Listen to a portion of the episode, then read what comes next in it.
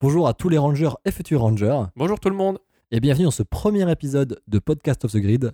Et on va bien sûr parler de Haim Saban, le créateur de cette fameuse licence. Que la liberté est douce après 10 000 ans de captivité. Je vais enfin pouvoir conquérir la Terre. Alpha, Ita s'est échappé Pour lutter contre elle, il nous faut des jeunes courageux et forts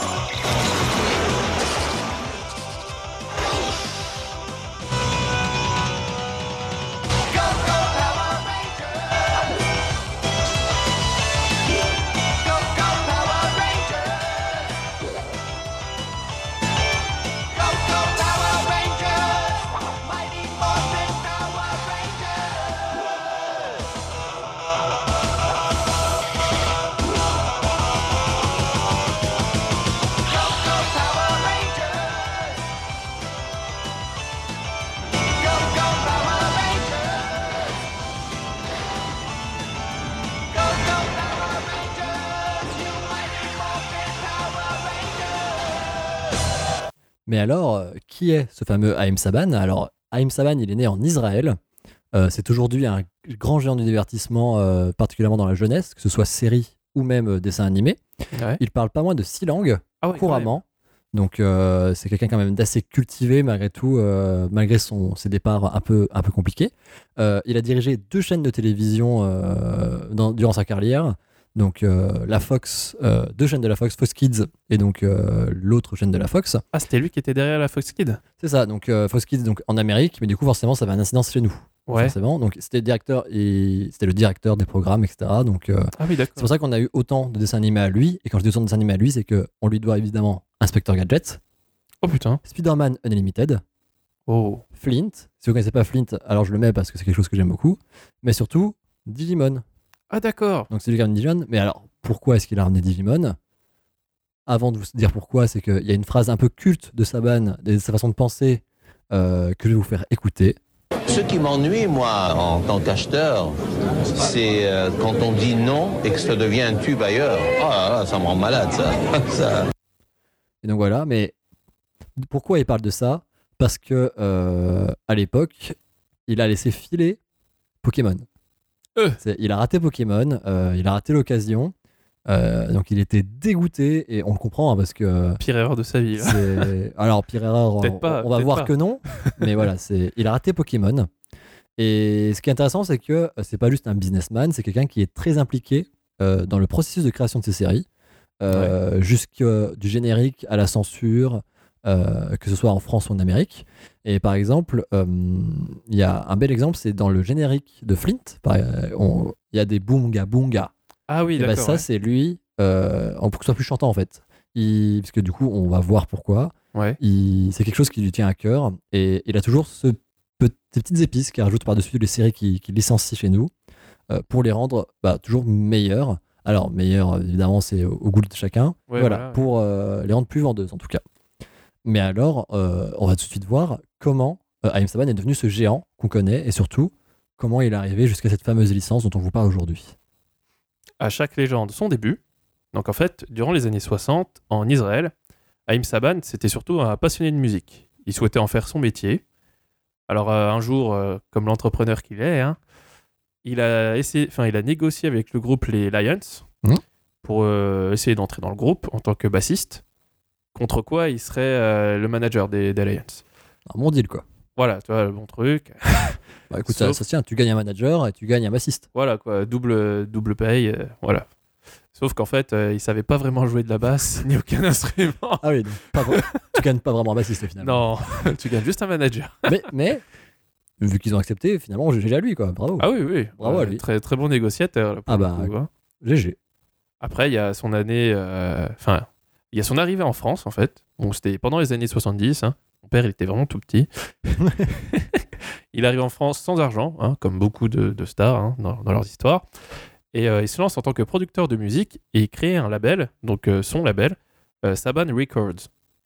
Donc, Sobrement. Ouais, voilà. enfin, Il a bien raison. Voilà, il faut toujours laisser un, une- un peu de son nom quelque part. Bah oui. Et pendant un mariage, en fait, il va repérer un garçon de 9 ans, 9 ans, de 9 ans. Il s'appelle Noam. Et euh, en entendant sa voix, il voulait, euh, enfin, il a tout de suite eu le déclic. Il a voulu lancer sa, carrière. Donc, euh, il fait faire un tube, un premier tube à Noam. Ah. Il, fait, faire un premier tube à Noam, mais le, reste ne prend pas vraiment en fait. Toutes les musiques qu'il essaiera après ne seront pas du tout, comment dire, connues ou appréciées de son public. Du coup, Saban ne s'arrêtant jamais sur un échec, il va chercher de nouveaux talents, mais il n'est pas très apprécié par les gens du milieu pour euh, plusieurs raisons, malheureusement. Il a un look cringard.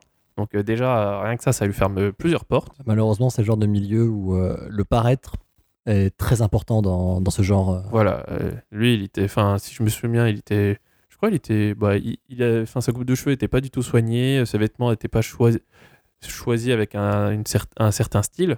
Et puis surtout, c'est quelqu'un qui vient d'un environnement assez pauvre. Voilà, Et euh, du coup, forcément, il puis il n'en trouvait pas l'intérêt. Oui, voilà. C'est que il lui- restait nature. lui. voilà, c'était un homme très naturel qui restait euh, à ses principes. Mais euh, du coup, un jour, ses collaborateurs lui ont un peu, lui ont un peu fait la leçon. Du coup, ils vont un peu le forcer à s'adapter au marché. Donc, ils vont le relooker, ils vont lui apprendre les codes du milieu. Et un jour, Patrick Villaret va appeler Saban, donc directement dans, à son label, car il cherche un chanteur pour le générique d'un nouveau dessin animé, donc euh, qui va arriver. Est-ce que tu sais quel dessin animé c'est? Alors, pas du tout, parce que Noam, je l'ai jamais vu de ma vie. euh, Bah, Alors, Ah, de ta vie, ça- enfin, enfin, il est toujours vivant. enfin, hein, donc toujours- t'aurais oui, pu l'avoir vu. Voilà, mais euh, Mais euh, alors, c'est un dessin animé connu de tout le monde. C'est un grand robot, c'est Goldorak. ah, c'est Goldorak. Donc, on cherche euh, un chanteur pour le générique de Goldorak. Ah ouais. Et bah, du coup, les collaborateurs de Saban, euh, bah, eux, ce qu'ils disent, c'est que bah, Noam. Noam, c'est parfait, il a une super voix. euh, Mhm. Donc, il avait, il avait plus que 9 ans, hein, il était déjà dans l'adolescence, donc, mais il avait quand même gardé sa Oui. voix de chanteur, etc. Et du coup, il propose. Sauf que Haïm, bah, il refuse. Pour lui, il lui croit pas du tout. Euh, il dit même Tu rigoles, non? Euh, Noam, c'est quand même une star, on va pas le faire chanter un dessin animé japonais. Et oui, c'est à l'époque, euh, les dessins animés, euh, Saban, euh, rien du tout. Et donc il refuse, il refuse, mais finalement, sous la pression, il craque et il va accepter le, contrat et ça va donner ça. Il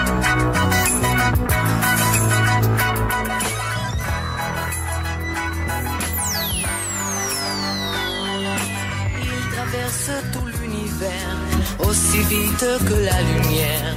Qui est-il? D'où vient-il? Formidable robot des temps nouveaux.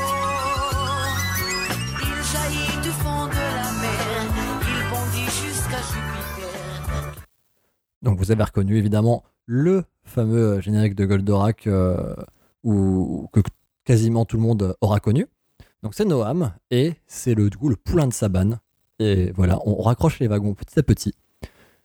Et donc il, il produit cette chanson, mais maintenant il fallait la vendre. Ah oui, c'est que ouais, oui. le but d'une chanson, à l'époque, on vendait encore beaucoup de CD, etc., Ouais. euh, de vinyle, Ah, surtout les vinyles, surtout ouais. de, de vinyle, etc.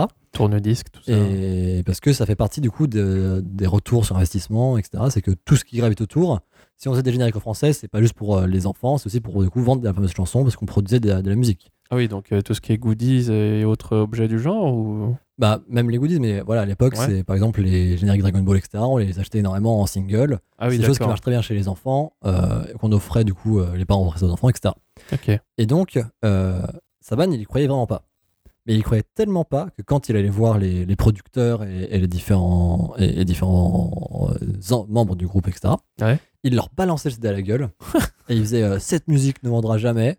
Et donc, il fait ça plein, plein, plein. Et il se casse en vacances. Il se barre, il Ouais. part en vacances, il s'en fout. Vraiment, il en a, il en a rien à faire. Ouais, pour lui, c'est pas une vente qui. qui, qui Non, a il, y croit pas. Il, il ah a, oui. il a refusé de base. euh, il l'a fait sous pression. Il a fait ça marchera pas, donc euh, pff, autant que j'ai raison et que personne ne le vende quoi. Ouais. Et donc sa, sa collaboratrice, je vais y arriver à le dire, sa collaboratrice va continuer de démarcher euh, un peu partout, donc prendre le relais. Elle va évidemment elle se faire jeter parce que bah, on- enfin, forcément Saban euh, avait pas aidé avant Non, ouais. et ça restait quand même. Il avait un peu raison. C'est ça se vendait pas encore beaucoup la, la Japanimation à l'époque. Ouais. Mais elle va finalement trouver euh, un contrat de distribution. Donc les contrats de distribution, c'est des contrats un peu particuliers, c'est-à-dire que euh, c'est toi qui avances l'argent de la, tout ce qui est pressage euh, du, de l'objet jusqu'à Mhm. la diffusion. Donc tu avances tout. Ah oui, si ça se vend pas, c'est toi qui as des pertes, c'est pas la, la- le label et la maison de disque. Mais du coup, la, la, la belle maison de disque, elle sera quoi? Elle fait la pub Elle fait quoi? Bah en gros, c'est elle va fournir le, de quoi le faire. Ah oui, d'accord. Mais c'est eux qui vont avancer tous les frais. Ah oui, ok, ok. Donc, euh, bah, bi- bingo, on va faire un tirage de 500 disques. Parce que, faut pas déconner non plus, Ouais. ça coute cher. Mm. Et, et là, Bing Pot, Bing pot. bingo. Bingo, bingo. Sais-tu combien d'exemplaires se sont vendus? Ah, faut que je devine. Ah, je sais pas. euh, dans les années 70, euh, je sais pas. euh, un million? Et non, 3,5 millions d'exemplaires vendus. Mais non. 3,5 millions? Ah ouais. Ah, Alors qu'on était parti d'un contrat de 500 disques à la base. Bah ouais. Mais du coup, là où c'est vraiment, un- on peut dire un coup de chance pour le coup, parce qu'ils y croyaient Mhm. pas, c'est qu'en contrat de distribution, tu touches 4 francs par disque au lieu de 40 centimes Ah. en revenu. Ah oui, d'accord. Ah Donc oui. ça banne directement dans, la- dans sa poche, enfin dans sa Mhm. poche, dans la poche de son label, 4 francs par, Par disque, fois 3,5 millions. Ah oui, donc on, on dépasse le 12 millions. On, on- oui. Ah oui. Oui, oui, oui, Oui, de oui. l'argent, oui, bien, Ouais, oui, bravo. ah oui, oui. Bra- bravo, Saban, vous êtes millionnaire. Bon, pas vraiment, mais. Bah, c'est- après, euh, Ouais. du coup, c'est directement dans sa boîte et que là, tout ça, enfin voilà. Enfin, oui. Il a beaucoup d'argent d'un coup et il va en profiter pour s'acheter sa première Rolex, sa fameuse première Rolex qui lui sert de corde de porte-bonheur aujourd'hui, qui travaille partout. Ah, comme la, la pièce de Picsou, quoi. C'est ça, c'est sa Ouais. pièce de Picsou, exactement. Ouais, ouais. Que suite à ce coup de chance ou ce coup de génie, hein, de, voilà, voir, de nombreux contrats euh, pour des génériques vont tomber. Donc euh, des contrats plutôt, enfin des, des génériques connus en fait, comme euh, Ulysse 31, Starsky et Hutch. Putain. Eh ouais, Starsky et Hutch. hein. Moi aussi j'étais surpris. Masque. Si vous Masque. connaissez pas Masque, euh, Très bien, Masque. très bien. hein, c'est Très c'était- court, mais très bien. Ouais. Par contre, voilà, très court. Mais... Et euh, le fameux Musclor et les maîtres de l'univers. Putain. Et il a même gagné trois grands prix à l'Eurovision. Ah oui, donc euh, il- Et Donc, euh, ça a bien marché quand même. ouais, quoi. il plaisante pas en fait. euh, et- Il, il est là, il est dans le game. Exactement, il est dans le game. Donc après tout ça, euh, pendant les années 80, Saban va quitter la France et va se rendre à Hollywood. À son entreprise à Paris, elle fonctionnait du tonnerre, mais il a voulu tout plaquer à 40 ans et recommencer tout depuis zéro à Hollywood. C'est courageux. C'est vrai, il- en vrai, il, voilà, hein, il porte un peu ses, voilà, ses Haim Corones. Voilà, les fameux. les fameuses, et euh, il recommence tout. Donc cette fois-ci, c'est plus euh, sur le son qu'il veut s'orienter, mais sur l'image. Ok. Donc en 1984, un jour, euh, il va partir au Japon pour trouver des séries. Il est dans sa chambre d'hôtel, tranquille, euh, mais il n'y a que trois chaînes disponibles. Tout, tout en japonais, bien évidemment. Ça semble hein. logique. Voilà. Et il tombe alors sur Chodenchi Bioman, donc une série live euh, de la licence Super Sentai. Ok. Donc euh, pour faire très court, les Super Sentai, c'est quoi? C'est le plus souvent une équipe entre 3 et 5 personnes, de base, hein, qui sont soit des étudiants, soit des jeunes adultes, qui sont entre guillemets choisis par une force euh, pour pouvoir se transformer en, en, En super-héros. en super-héros. Oui, en fait, tout simplement, c'est les super-héros euh, du Japon. hein, voilà ça, très coloré. très coloré, très coloré euh, le plus souvent euh, toujours, toujours une personne rouge, quel, quel leader, tout Et ça. voilà. Et euh, ils se battent le plus souvent contre un empire qui veut envahir la Terre ou, euh, ou d'autres menaces. des gros monstres. en voilà, général. des gros monstres et même des fois d'autres Évidemment. d'autres équipes qui ressemblent aux leurs. Et ils ont des gros robots. Ils ont des gros robots, des sacrés gros robots. Vous voyez Godzilla Et ben des robots tout aussi gros. C'est ça. Mais alors, évidemment, il comprend pas la langue. C'est Ah oui. même s'il parle six langues, le japonais n'en fait pas partie. Non, et je crois qu'il parle que des, que des petits mots vite fait. Il, il a quelques bases, mais euh, euh, pas assez pour comprendre tout du coup ce qu'il a, ce qu'il a à la télévision forcément. Ouais, voilà, oui. Et pour le citer, il dit Je suis tombé sur cette série avec cinq gamins dans des costumes de super-héros qui bottaient le cul à plein de monstres. Et là, d'un coup, il y a une- quelque chose qui germe dans, dans son crâne. Bim C'est, ça arrive. Et là, c'est l'idée de Jenny.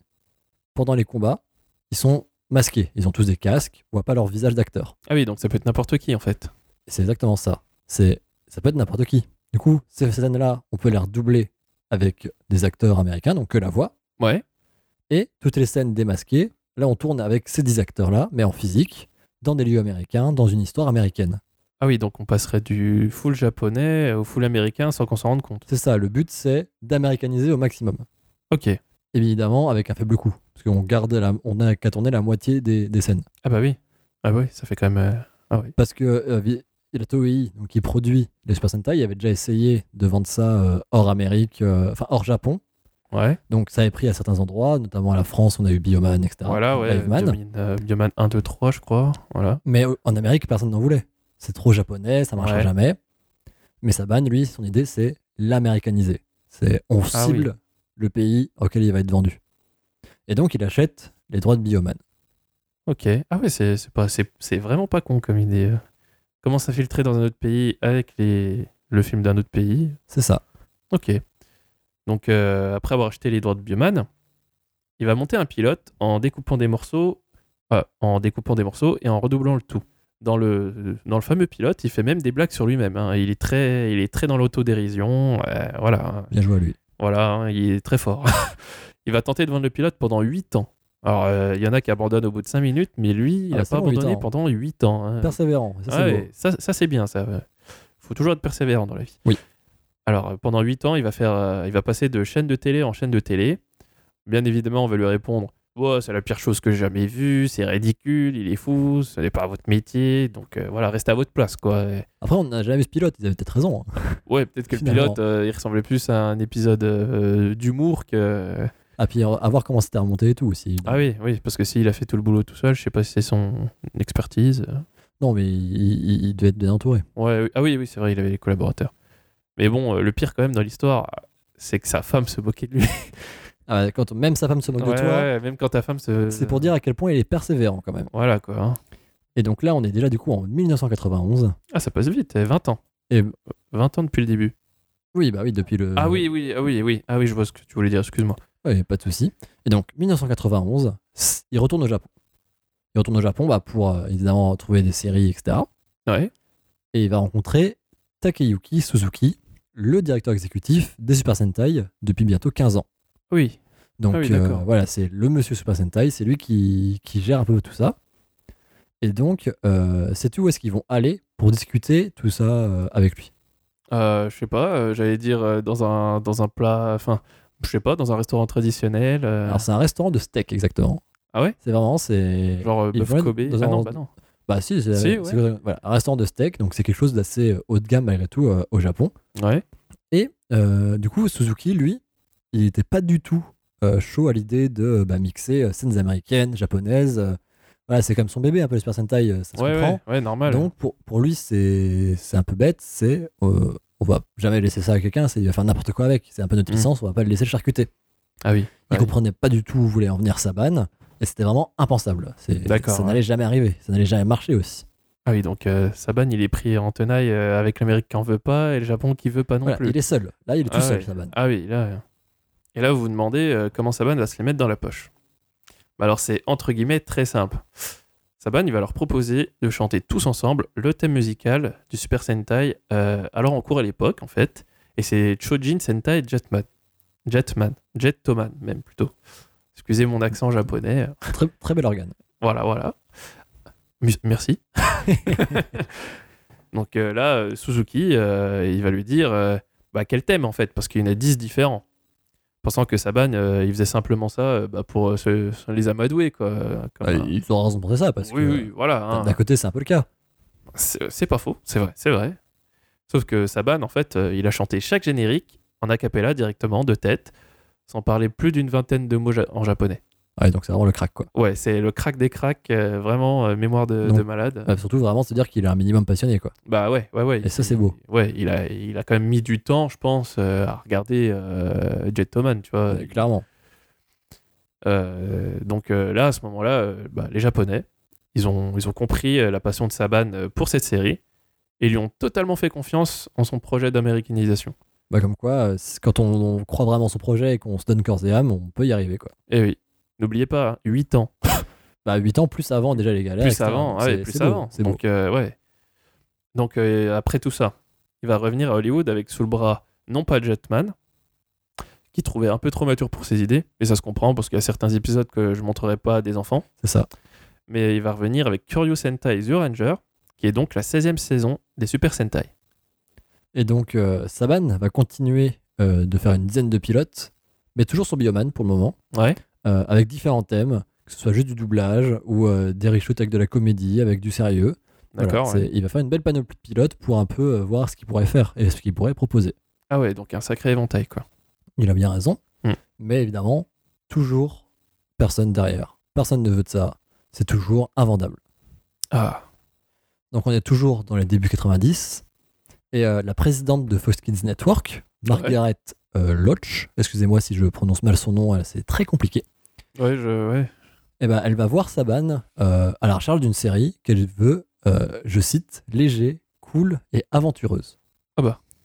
Et ben, comme vous vous en doutez, ça ne fait qu'un tour dans l'esprit de Saban. Il court, mais il court, c'est Sonic, à travers euh, tous ses bureaux à, à Los Angeles et il va ramener le fameux Graal, le pilote, The Pilote. The Pilote, The Pilote. qu'il va euh, du coup bah, lui donner et il va lui dire, encore en citant, Tout le monde pense que je suis fou, mais regarde ça.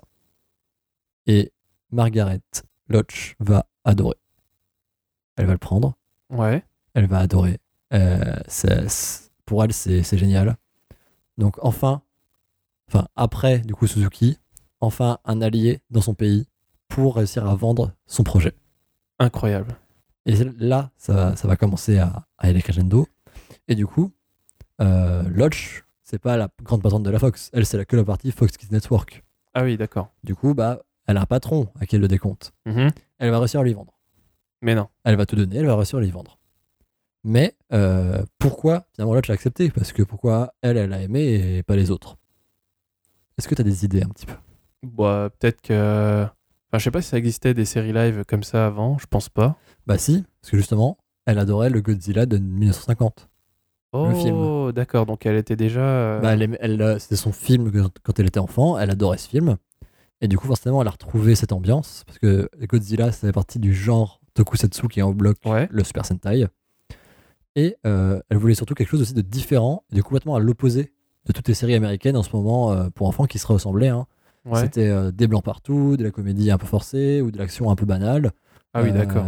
Enfin, ton- et du coup, bah, forcément, le projet qu'avait euh, Saban, ça ressemblait à rien du tout.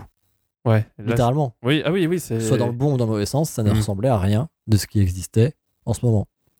Et donc, ce fameux pilote qui lui a montré, pour elle, c'était une version contemporaine de son genre préféré. Ouais. Donc, euh, le, le- le genre tokusatsu, les gros monstres, etc. Putain, qu'elle a dû voir le, le gros robot. Et c'était pile, du coup, ce qu'elle voulait. Ah oui, donc euh, un sacré vent de fraîcheur en fait. euh. Bah, c'est. Enfin, si. Il est tombé sur la bonne personne avec la bonne idée, encore une fois. Bah, encore une fois, euh, persévérant. hein. Encore une fois, oui. N'oubliez pas, 8 ans, plus de 8 ans. C'est ça. Bah là, on est à plus de 8 ans du coup parce que Ah oui. euh, c'était. euh, il a. C'était déjà 8 ans en 91 et là, on est euh, en, en quelques années ap- après déjà. On n'a pas la, Ah oui, la donc, temporalité exacte. Donc en fait, il a gardé 10 ans son Graal. Mais en gros, voilà, on n'est pas loin de 10 ans de, de galère, quoi. Donc oubliez pas, faut persévérer. C'est ça. Donc maintenant, maintenant que ça a été entre guillemets vendu, faut faire un pilote à tester sur des groupes d'enfants. Et voir cela prend pour euh, faire une toute nouvelle série. C'est ça. Un beau pilote parce que voilà, faut montrer à des séries d'enfants test Voilà. euh, bah, pour voir si. tout le euh, potentiel. Ah, puis voir si ça prend. Parce que si on Oui. diffuse un truc et que les, ça, va, je sais pas, ça martyrise les enfants ou ça les choque de ouf, Ouais, bah vaut mieux tester avant. effectivement, effectivement. Donc alors premièrement, qu'est-ce que qu'est-ce que nous offrent les, les scènes japonaises au final? Eh ben dans Zyuoger, le thème c'est les dinosaures. Donc on a cinq dinosaures de cinq couleurs différentes, cinq perno- personnages principaux et cinq robots qui peuvent se, se combiner en un robot géant. Donc euh, à la réalisation et à l'écriture, il va mettre Tony Oliver, qui est à la base comédien de doublage, notamment pour Albator et même Ken le survivant. Donc il connaît un petit peu le domaine de, de l'animation japonaise Ouais. et donc un peu de la culture japonaise finalement. Ah oui, oui. Bah là, pour le coup, euh, ils vont alors préparer le fameux pilote d'une durée de 10 minutes. Donc là, je vais vous faire le topo, donc le synopsis. Donc euh, c'est deux astronautes en expédition lunaire qui vont libérer la méchante sorcière Rita Repulsa qui était emprisonnée dans une décharge lunaire. Et Rita souhaite contrôler l'univers entier, en commençant par la planète la plus proche, donc la planète Terre. Le voyage galactique Zoltar, lui, il apprend que la sorcière qu'il a scellée il y a des milliers d'années a été libérée. Donc euh, je pense qu'il a un peu le seum, hein, voilà. Forcément. Il va alors téléporter 5 teenagers with attitude, si vous connaissez la phrase, hein, voilà, dans son quartier général pour les faire devenir les Dino Rangers et combattre Rita et ses laquais. Donc euh, Zoltar, il va leur confier euh, une pièce de puissance chacun et des morpheurs, pareil, hein, chacun, pour leur donner les pouvoirs des dinosaures qui va les transformer en héros colorés. Pensant que tout cela est faux, les ados vont retourner à leur vie normale jusqu'à une attaque de Rita et ses monstres. Ils vont alors se changer pour la première fois en Dino Rangers et combattre le mal. Ils vont alors invoquer leur fameux robot, alors rappelé à l'époque droïdes, et les combiner en méga dino droïdes. Grâce à cela, les Rangers vont gagner. Et Rita va se plaindre d'avoir un, mal de tête. voilà, hein, et s'enfuir en, di- en disant qu'elle deviendra plus forte. Enfin, qu'elle reviendra plus forte, excusez-moi. Pas de souci. Donc, on a un pitch. On a des scènes, du coup, japonaises d'action. Il manque le dernier segment. Donc, tout ce qui est casté en, en Amérique. Et donc, il faut un casting maintenant. Ah oui, faut les teenagers. Voilà, il faut les fameux Teenagers with Attitude. Attitude. Donc, finalement, le plus important pour lui, c'est cette partie américaine. Il, il manque ça. Ok. Et donc, euh, la Fox et Saban euh, souhaitaient vraiment que cela reste discret au cas où on leur pique le concept, alors que personne n'en a voulu pendant 10 ans. Donc, euh, Ouais, mais on bon. va. Mais ils- je pense qu'ils ont eu une fin, Oui, voilà. et donc ils vont prendre le nom de code Phantoms. Ah d'accord. Donc, petit nom de code, comme ça, on sait pas. Et donc, soit, euh, Saban, lui, il voulait que le casting il soit très diversifié. Mhm. Encore une fois, pour aller un peu à l'encontre de ce qu'il faisait déjà, qui était bah, très blanc, surtout dans les, Ouais. dans les actions. Mais du, Du coup, coup- c'est pour plaire à tout le monde? Ou pour que tout le monde puisse se retrouver dans un Teenagers with Attitude? Alors là, ce serait de l'hypothèse, mais pour moi, ce serait plus se retrouver du coup dans, dans, dans, dans tout le monde. Ouais. Parce que plus que pour plaire à tout le monde, parce que s'il y avait beaucoup de blancs à l'époque, c'était pour une, malheureusement une bonne raison euh, d'audience aussi. Ouais, c'est vrai, c'est vrai. Malheureusement. Euh, et donc voilà, ils voulaient qu'ils soient très diversifiés et bien sûr qu'ils aient aussi tous des talents martiaux ou sportifs. Pour Ah, qu'ils puissent quand même euh, faire un- quasiment leur propre. euh, qu'ils aient des mouvements cohérents avec ce qu'on voit dans les scènes japonaises. Faites vos propres cascades. Alors, c'est pas toujours le cas, évidemment, Ouais. mais qu'ils puissent en faire un minimum. Et on avait évidemment jamais vu de héros afro-américains ou asiato-américains ensemble, donc vraiment une team ah avec oui, tout le monde, à la télévision. Euh, et Saban souhaitait vraiment que les femmes également soient euh, aussi bien représentées que les hommes. Voilà, c'est un pied d'égalité pour tout le monde, que ce soit de race ou de sexe. Et c'est pour ça qu'il va aller chercher un casting très diversifié et très précis. Ah, donc en fait, il était un peu visionnaire. Quand on regarde euh, maintenant. Bah clairement, c'est Ouais. bah, il, il avait une pensée un peu en avance sur son temps là-dessus en tout cas. Ok. Euh, et donc, il va engager Katie Whalen pour diriger le casting. D'accord. Et elle va y passer un temps horrible, mais de ouf, ça se compte en, en plusieurs mois, mais vraiment beaucoup, beaucoup de temps. Ah ouais. Ah, je pensais que c'était. euh, Enfin, après, je m'y connais pas en casting. hein, Oh mais- non, c'est énormément de temps. Elle va voyager à travers toute l'Amérique parce qu'il faut trouver un casting parfait. Ah oui. Ah oui, ah oui, ah oui. le casting parfait. Donc elle va même faire un jour, un- pour l'anecdote, un casting ouvert directement à son bureau. Et elle va avoir du coup des centaines d'ados qui vont venir passer le casting. Ouais. Mais il y avait tellement, tellement de monde qu'elle a dû demander à des pompiers de l'aide. Enfin, elle a dû appeler les pompiers et dire il y a trop de monde, je vais pas pouvoir gérer, pour avoir l'autorisation de continuer et Ah pour que les pompiers l'aident à continuer de faire le casting. Ah oui, quand même. Parce que du coup, ils étaient tous dehors à attendre et ça allait vite le bordel, quoi. Ouais, ça faisait une, une foule, quoi. C'est ça. Plus gros qu'une manifestation. Euh, D'ailleurs, donc pas forcément ces jours-là, mais dans tous les castings qu'ils ont passés euh, durant ces mois, ces mois durant, il y a eu beaucoup, beaucoup d'acteurs, d'enfants acteurs, enfin enfants, d'adolescents et jeunes adultes acteurs, mais d'acteurs qu'on connaît maintenant aujourd'hui pour beaucoup d'autres choses très très connus. Ah. Est-ce que tu as quelques idées de quels acteurs auraient pu passer cette audition pour, euh, pour la série? Euh... Ah, je sais pas. euh, Ah, il y a le Ranger Vert, j'oublie tout le temps son nom. Oui. Euh, je- Lui, il est connu dans beaucoup de films d'action, je crois. Mais non, mais qui, Ah n'ont pas été pris. C'est des Ah, gens qui qui sont. n'ont- C'est Ah. c'est des, stars internationales. Est-ce qu'il y aura Tom Cruise? Non, il n'y a pas Tom Cruise. Ah. Non, c'est des personnes un chouïa plus jeunes forcément pour coller avec l'époque. Ah oui, donc un chouïa plus jeune? Ouais, non, donc euh, Angelina Jolie, ça marche pas. Pareil, un peu, un peu trop âgé malheureusement. Euh, Alors là, ah, moi, j'ai pas une connaissance grandiose, tu vois. Et bah je te le donne en mille. Ryan Gosling et ou alors Mila Kunis. Attends, on aurait pu avoir Ryan Gosling, Gosling. et Mila Kunis. C'est ça. Alors d'après, donc là c'est de la rumeur, donc euh, c'est, j'ai pas réussi à trouver des sources très fiables sur le rôle exact, Ouais. mais il semblerait que Ryan Gosling ce fut pour du coup le, le Ranger rouge et euh, Mila Kunis pour la Ranger rose. Mais Oh, euh, si vous les connaissez personnellement, n'hésitez pas à leur demander. Euh, j'ai pas réussi à les contacter bizarrement. Envoyez-nous la réponse. Euh, donc voilà, ça, ce sera une des rares zones d'ombre malheureusement.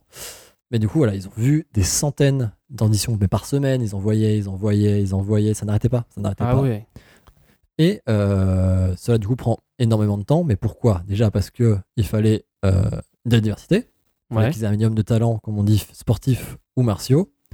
Et surtout, c'est que euh, elle ne voulait pas, donc euh, Katie Whalen, avoir un leader et des acolytes. Ah oui, elle voulait- Elle voulait euh, quelque chose d'horizontal. Elle veut un groupe égal, uni. Ah oui, donc 5 pour 1, quoi, entre guillemets. Voilà, c'est vraiment, c'est pas une personnalité forte et quatre euh, sous-personnalités. Ouais. C'est cinq personnalités distinctes qui n'écrasent pas les autres et qui marchent ensemble. D'accord. Ah ouais, donc une vraie équipe, quoi. Et donc ça, c'est ce qui est finalement compliqué. Et donc il fallait trouver une alchimie. Il fallait Ouais. quelque chose, il fallait une cohésion de groupe. Et forcément, pour faire ça, il fallait y aller vraiment en tâton. Donc même s'ils avaient un acteur qui marchait très bien, si on trouvait personne pour aller avec lui, bah, Ah bah, on- fallait séparer de fallait l'acteur. se séparer de l'acteur. Ouais. Et donc ça, forcément, ça prend énormément de temps, énormément de temps.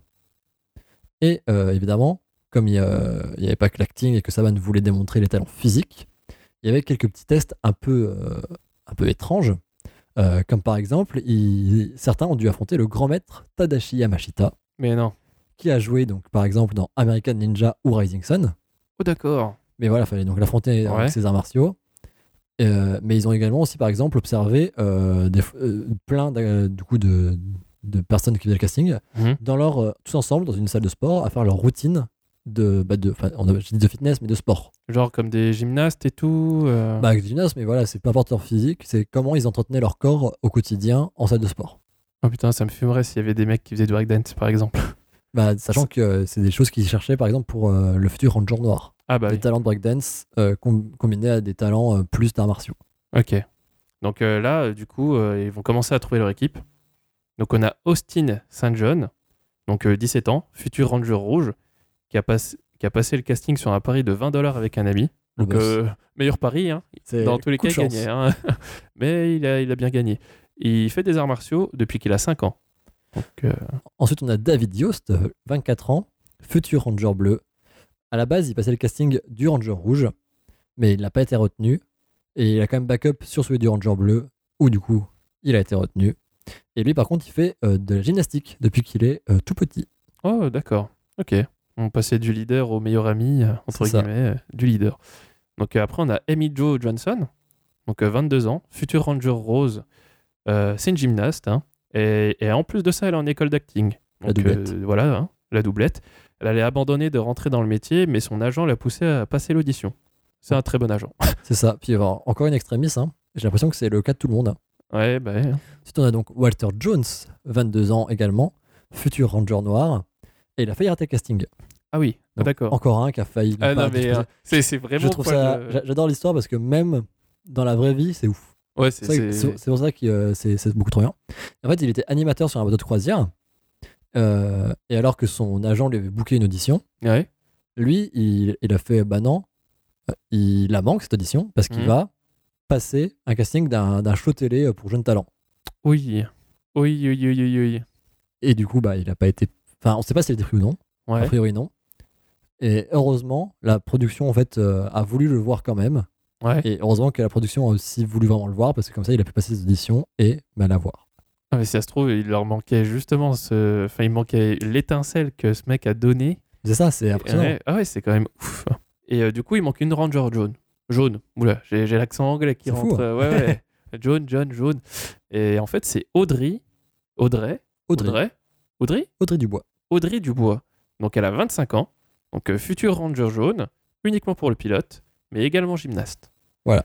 Donc, euh, des gymnastes, hein, euh, Beaucoup de gymnastes. beaucoup de gymnastes. Mais en face de cette équipe, ils avaient monté une deuxième. Ah, c'est une équipe contre une. ah c'est en oui. fait, ils ont gardé deux équipes euh, quand même pour avoir un peu de, de choix. Ouais. Et du coup, euh, c'était un peu à la fi- finale du casting. Ah oui. Et comme vous vous en doutez, il n'y a pas de secret. C'est celle dont on parle depuis tout à l'heure qui a été sélectionnée et qui était la préférée de tout le monde à l'unanimité. Ah ouais, chaud. Donc, c'est. c'est on- on- si vous croyez au destin, entre tous les manquements à quelques heures, secondes de ne pas passer un- une audition, d'être pris, d'être de tout le monde, si vous croyez au destin, on peut dire que c'est le destin qui les a réunis. Ah bah là. Vous en faites ce que vous voulez. Moi, je reste dans le factuel, donc ça s'est fait, ça s'est fait. Ouais, voilà, c'est. Et là, du coup, ça y est, on est en 1992 et les acteurs vont signer leur contrat. D'accord. Et ben, euh, du coup, euh, pour les alliés et les méchants, hein, bien sûr, parce que sans méchants, il n'y a pas vraiment d'histoire, entre Évidemment. guillemets, on a David Fieldin en Zoltar, qui a été pistonné par un de ses amis qui travaillait chez Saban. Bah, bravo lui. Bah voilà, bravo, bravo, Bravo. l'élite, euh, bravo. bravo. GG. Euh, Rita, elle, elle va utiliser les scènes japonaises, mais elle sera doublée par Barbara Goodson, donc une récurrente dans le doublage de chez Saban. Ok. Euh, lorsque le pilote était en production, la Fox euh, envoie un mot à Saban lui disant qu'il ne pouvait pas nommer sa série Dino Ranger comme il le voulait. Donc après, euh, c'est peut-être une question de droit ou peut-être que ça plaisait pas. On, on connaît pas trop les raisons, mais il y, a des- Ouais. il y a des théories, mais rien de sourcé à, à Rien fond, de sûr, on- je préfère ne pas l'avancer tant que j'ai pas de source fiable à 100%. Ok. Donc du coup, en discutant avec toute l'équipe, il aura fallu 5 minutes pour trouver. Power Rangers. Mais l'âme de musicien de Saban, eh oui, n'oubliez pas, hein, il a, le- il a la, la musique dans le sang. Eh oui. Ne trouvez pas ça assez chantant. Il va alors prendre 5 autres minutes. 5 minutes le mec, 5 minutes. Vraiment le mec euh, tac au tac. hein. Voilà. N'oubliez pas, 8 ans, 5 minutes. C'est ça. Et enfin, trouver. Mighty Morphin Power Rangers. Et ça, c'est beau. Et ça, ça c'est beau gosse. Ça et, c'est bien joué. Et là, on commence à entrer euh, du coup dans, dans, Dans le la vif. fameuse légende. Là la légende a un nom, la légende a un casting, Ouais. mais la légende, elle n'a pas encore d'univers. Ouais, ouais. Et donc là, Saban va demander à Yuda Ako, qui a par exemple travaillé sur Ver Trooper, Ouais. donc du, quelque chose dans- on tourne dans, dans le Tokusatsu, hein, toujours, Ouais. de s'occuper de tout le design. Oh, d'accord. Il fallait, le but vraiment, c'est l'américanisation. Donc il fallait que les enfants et même les parents, les ados s'identifient. Ah, il fallait, à fallait qu'ils s'y croient, quoi. Voilà, fallait que ce soit eux les super-héros chez eux. Ouais. Fallait qu'ils jouent au Power Rangers, fallait tout ça. Et donc, ils vont décider que l'action prendrait place à Angel Grove, une petite ville moyenne, typique américaine. Voilà, c'est vraiment le, le cadre moyen, comme ça. C'est pas des richoux, Ouais. c'est pas entre de grosses guillemets des pauvres, c'est la classe moyenne. Comme ça, on n'est jamais très loin d'une classe sociale. et c'est le nom de, de, de la vraie ville où ils ont tourné ou? Non, dans le vrai monde, c'est un quartier de Santa Monica. D'accord. Ah oui. Donc voilà, c'est le quartier existe, mais ils l'ont renommé en tant que ville en, en tant que telle. Ok. Pour le QG, l'intérieur a été pensé comme très technologique, mais évidemment épuré, Ouais. avec beaucoup de jeux de lumière. Ça, ça donne de la profondeur, Ouais. et ça faisait quand même le côté, euh, c'était vraiment l'époque, euh, la lumière, ça clignote, c'est que c'est un peu technologique. Ah oui, d'accord. Mais est-ce que tu sais, euh, parce que l'extérieur existe vraiment dans la vraie vie, Ah, du... ah oui, ouais. ils l'ont pas créé pour la série, c'est un vrai édifice. Est-ce que tu sais ce que c'est comme édifice? C'est un édifice de Santa Monica déjà? Non, c'est pas du tout Santa Monica. Ah bon? Non. Ok. C'est House of the Book en Californie. Oh. C'est l'un des plus importants centres culturels juifs en dehors d'Israël. D'accord. Ok. Et- Il a déjà été utilisé- dans Star Trek The Next Generation et Jurassic Park. Parce qu'il a Ah. vraiment une euh, architecture en fait, très euh, futuriste, enfin futuriste du passé quoi. Ah oui, d'accord. Genre des... un édifice euh, bien. Bah, ouais. Ils l'ont pas du tout retouché. hein. C'est, Ah oui. Ah, ok. il, il est tel quel. Putain. Et du coup, ils l'ont transposé numériquement sur Vasquez Rock à Santa Clarita. D'accord. Pour que ce soit quoi, parce que même si la ville est inventée, il faut que ça reste cohérent sur les plans. Et cette fameuse Vasquez Rock a aussi été utilisée dans la franchise Star Trek. Ah, donc euh, Star Trek et Power Rangers sont liés en fait. Par, par Pas- un QG. pas- oui, par- par un QG, par quelque chose près, ils sont liés. Ah oui. Ok. Et euh, du coup, c'est l'architecture du coup de l'édifice, donc avec ce gros pylône central vu de l'extérieur, El Famoso. qui inspire le fameux tube dans lequel Zordon va vivre. Donc on a la, la maison de Zordon en gros tube. euh, C'est ça, c'est grâce, ça. c'est grâce à ça. C'est, elle a réussi à s'inspirer de ce qui existait vraiment pour l'intérieur qu'ils ont créé de toutes pièces. Ah oui, comme ça, ça faisait le moins de modifs possible. Parce Ah ouais, plus cohérent avec ouais. l'extérieur. Ouais, c'est pas mal. C'est bien joué de Elle, part, hein. elle est très très forte euh, à co euh, là-dessus. D'accord, ok. Donc euh, Ako, elle n'a pas eu que l'idée de l'architecture euh, de l'édifice, hein, ou euh, de Vasquez Rock, entre guillemets. Elle a aussi eu l'idée d'un robot et dans les Rangers. Donc alors, elle va se baser sur les jouets des années 50 et 60 et nomme ce robot Alpha 5, en référence à Alpha 60. En fait, c'est un, robot dans le film français Alphaville. Cocorico. Cocorico, on a encore de l'influence, voilà, voilà. Il sera doublé par Steven Horwitz et joué par Romy G. Scharf. Ses grandes émotions, euh, aïe et, son grand, et son grand sens de l'humour seront là pour pallier à sa faible motricité. Comme quoi, on fait euh, du bien avec des contraintes. Elle est Exactement. vraiment très douée. Euh, vraiment, vraiment bien joué. Donc là, ça y est, on a l'architecture, la ville, le robot, les jeunes, enfin bref, on a tous les ingrédients pour faire un pilote. Donc il est finalisé et diffusé au groupe d'enfants test, le fameux. J'aurais bien voulu en être un, mais bon, je serais vieux maintenant. Oui. Oh oui. Euh, le résultat, ils adorent. J'aurais adoré aussi, je pense, et ils en sont tous fous. Alors il y a un seul point négatif, l'action pouvait choquer certains. Ce qui peut se comprendre d'un. Ça, ça peut se comprendre. hein. Euh, Voilà, il y a quand même euh, des armes. Bon, même si on voit que ça ressemble à des jouets. euh, ça reste des voilà, enfants. Ça, ça- ça reste des enfants, voilà. Ce à quoi Catherine Loche, donc euh, si vous vous rappelez bien, c'est la directrice, non, c'est la présidente de Fox Kids Network. C'est ça. Euh, elle a répondu c'est une série d'action, on reste comme ça. Bah, elle a bien raison de se Elle, faire elle ça. a eu raison. Elle a Elle a eu raison. Et alors là, on est à la fin de l'été 1993. Et le premier épisode de Mighty Morphin Power Rangers va être diffusé. Mais ça, ce sera pour la prochaine fois. Jordan, les rangers de l'histoire ont commencé leur mission. Alors comme ça, dans leur monde, les Power Rangers ont été créés par cet homme nommé Saban. Ça veut dire que nous aussi, Jordan Dans cet univers, oui. Mais la grille est complexe et se matérialise de bien des façons. J'espère qu'ils toucheront un maximum de personnes. Sans support, nous ne pourrons pas sauver le monde. J'ai foi en eux. Je sais que l'humanité est prête. Tu as raison, Alpha. Je sens qu'ils sont sur la bonne voie, mais la route va être encore longue.